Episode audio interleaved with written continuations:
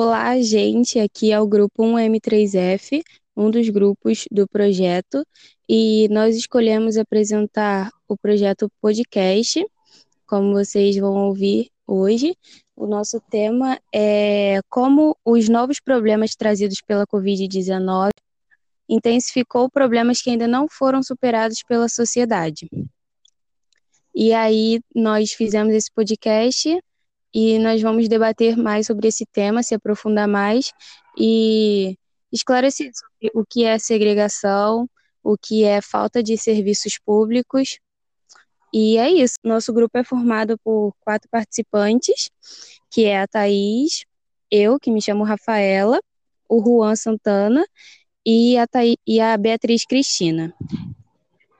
Então, a segregação social é um fato que ocorre na sociedade desde muito tempo atrás, onde a segregação social pode ser como separação geográfica, separação social, ideológica de um certo grupo. Tudo isso são exemplos de segregação social. É você excluir um grupo e negar a eles um tratamento de igualdade. É você fazer diferença entre determinados grupos por se achar superior a eles, né?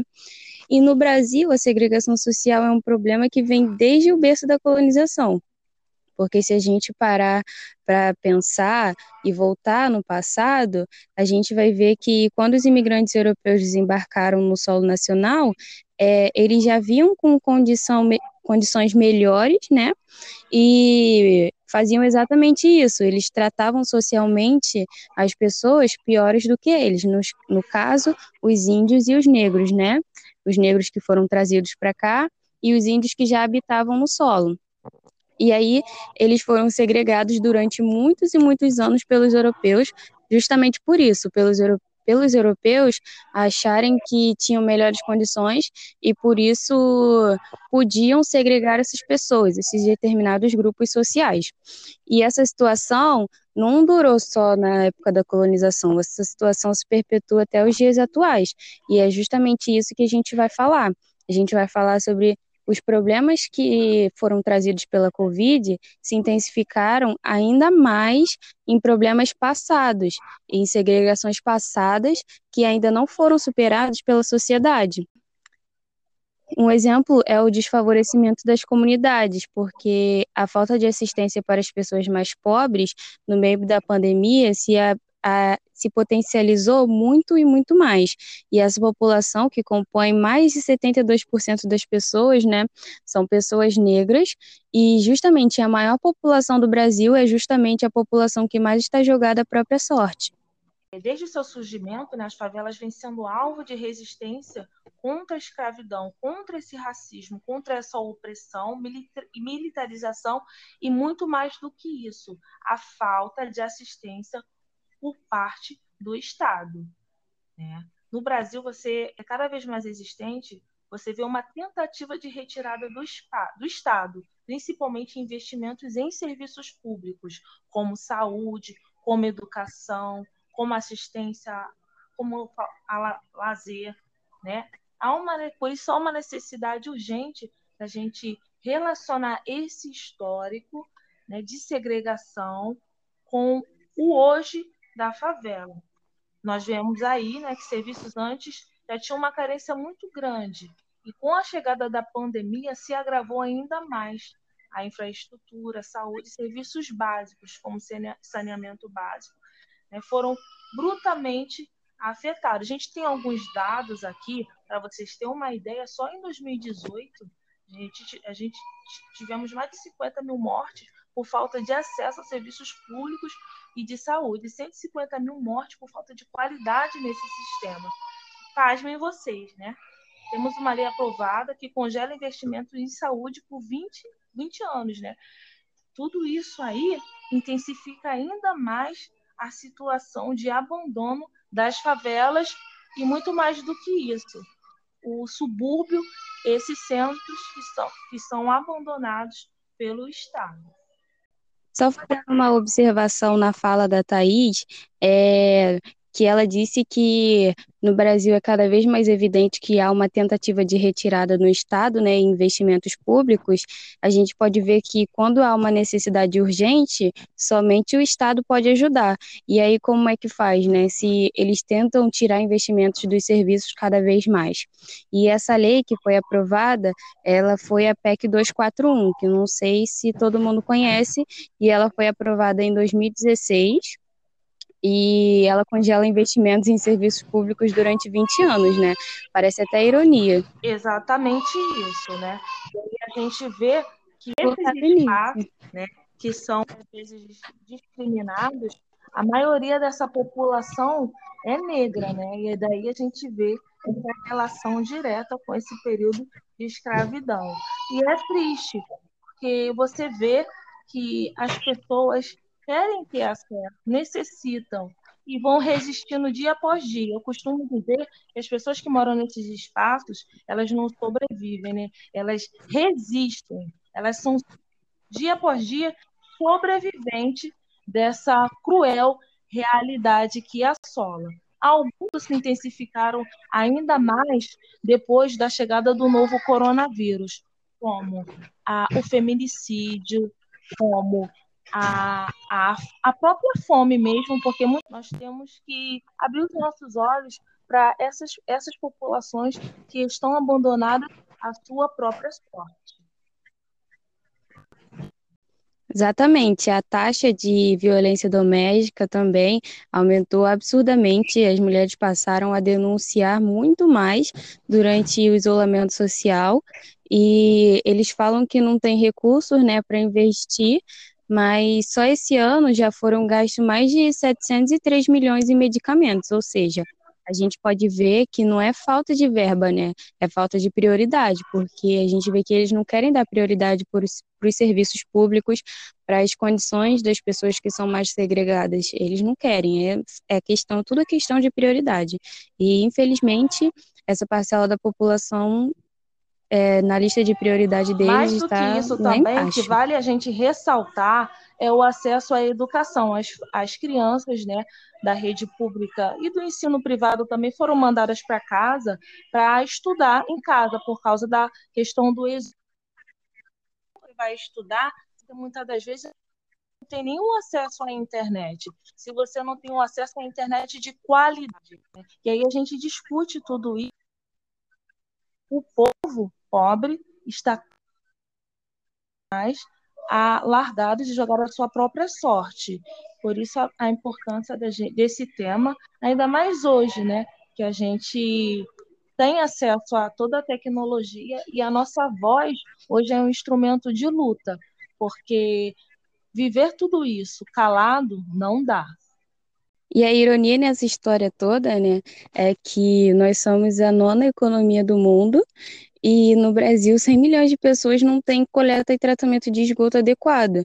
E eu posso falar disso com propriedade, porque a minha mãe, toda vez que que quer, né, limpar o esgoto porque vê que não tá dando mais, o cheiro, a gente, tipo assim, ficar sentindo aquele cheiro é muito ruim.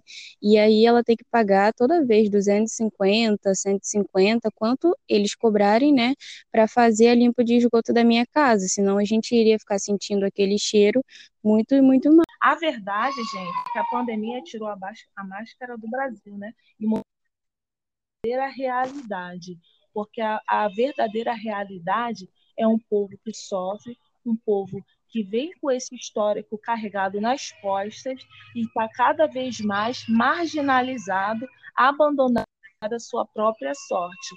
Mais do que isso também, dessa máscara que foi tirada, é hoje Rafaela, Bia, Juan, porque nós também fazemos parte de, desses espaços. Então, nós hoje temos poder de fala para estar resistindo e mostrando para a sociedade que nós estamos aqui, nós temos voz e nós não vamos deixar que isso passe desapercebido. Né? A doença do coronavírus, nós temos que se proteger com a máscara, mas a máscara real que tem que cair é dessa realidade que o Brasil tem na sua, no seu contexto histórico. Agora eu vou citar algumas curiosidades sobre isolamento social, sobre pandemia, que eu acho que seria válido para agregar no conhecimento, né? É, a gente, é, eu queria mencionar que a noção de quarentena surgiu no período, é, num período bem antigo da história, e eu acho que foi até uma das primeiras pandemias, se podemos dizer assim, que foi a famosa peste negra, né, entre aspas, porque esse não é o nome oficial, que era era um vírus que era passado através da, dos ratos, né, das pulgas que continham nos ratos. E aí nessa época as pessoas elas elas é, se isolaram também, é, igual na Covid-19, por achar que iam contaminar outras pessoas, sendo que não era daí que vinha o vírus, né? O vírus não passava de pessoa para pessoa, e sim da falta de saneamento daquele local, daquela época, é, que era muito semelhante à pandemia do Covid-19, né? Nas, nas regiões segregadas. E a gente pode ver que não era igual, óbvio, porque naquela época é, a sujeira, os lixos que eram jogados nas ruas, esgoto afora, a gente podia ver que não tinha encanação, e aí a gente podia ver que, que o saneamento básico na época, naquela época não existia. Hoje já existe, mas mas não tem a, assistência que deveria ter, né? E daí surgiu a noção de quarentena, que a escolha dos 40 dias, a escolha de 40 dias, é, ela obedeceu critérios bíblicos da época, que algumas passagens do Velho Testamento falavam desse tempo de isolamento para os surtos de lepra. E aí surgiu a ideia de 40 isolamento é esse, é um isolamento muito porque se você ficar na sua casa isolado para você não pegar um vírus, você fica isolado para morrer de fome, porque a partir do momento que assim isenta da sua responsabilidade de amparar a população, o povo padece, porque você vai ter que ficar isolado durante um período de 14 dias para você não contaminar e você não ser contaminado, mas aí você escolhe eu vou contaminar ou eu vou morrer de fome. Porque se você tem que ter essa necessidade de isolar a população, você tem que dar para ela um mínimo de assistência para ela passar por esse, por esse processo. Né? Água, comida, são elementos básicos para a sobrevivência humana. Mas aí, isso tudo a gente tem que levar como questão, porque proteger do vírus tudo bem, a população quer ir muito, mas o Estado teria mínimo de assistência para essa população se defender desse vírus. Mas hoje o que a população mais tem que se defender é dessa triste realidade que ela carrega nas costas, que é a desigualdade social. Complementando a fala da Thais, é, quando ela falou de assistência do Estado, é, e que as pessoas ou poderiam escolher morrer de fome ou ficar isolada, a gente pode ver que os 600 reais não, não são suficientes para uma pessoa que tem uma família para sustentar, não são suficientes para você pagar água, para você pagar luz, para você alimentar os seus filhos, fazer a compra de casa, a gente pode ver que, mesmo com essa mínima assistência, que é o mínimo que o Estado poderia fazer, ainda não é o suficiente para todas as pessoas. As pessoas ainda têm que sair, fora a burocracia que foi e ainda está sendo, que as pessoas ainda têm que sair de casa. Infelizmente, muitas pessoas não puderam escolher, tiveram que continuar suas vidas normais. É, saindo para trabalhar porque não tiveram outras escolhas a não ser. Colocar um prato de comida na mesa. E eu, como experiência própria, quero trazer aqui uma colocação muito importante, porque graças a Deus, ano passado, eu consegui ingressar no mercado de trabalho após ter tido minha filha, de, né, ela nasceu, e infelizmente, por conta da pandemia, eu fui mandada embora porque eu cheguei a ficar doente e com suspeita do vírus. Eu perdi o meu trabalho porque eu coloquei esse atestado de 14 dias. É, então, você vê hoje é, como é que que eu poderia ficar em casa com a minha filha, que hoje tem dois anos, se eu tinha que trazer um alimento. E eu aí peguei o vírus e eu tive que me afastar, mas por conta disso eu fui mandada embora. Graças a Deus hoje eu estou em outro trabalho, mas carrego essa triste experiência, essa triste realidade. Por isso que nós trouxemos esse esse tema, porque mais do que a gente ser sujeitos que a gente está vendo, a gente está a gente está participando no meio desse contexto todo. Então, gente, foi isso. É, tudo que foi falado aqui foram experiências que nós vivemos sobre segregação, sobre saúde, sobre educação, tudo isso nós vivemos na pele, nós temos lugar de fala para falar, nós temos experiência e eu espero que vocês gostem, porque foi um tema que a gente se aprofundou muito, a gente sentiu muito falar desse tema também, né? Porque não é uma coisa boa, apesar de necessário, é, você falar sobre isso é uma coisa triste, né?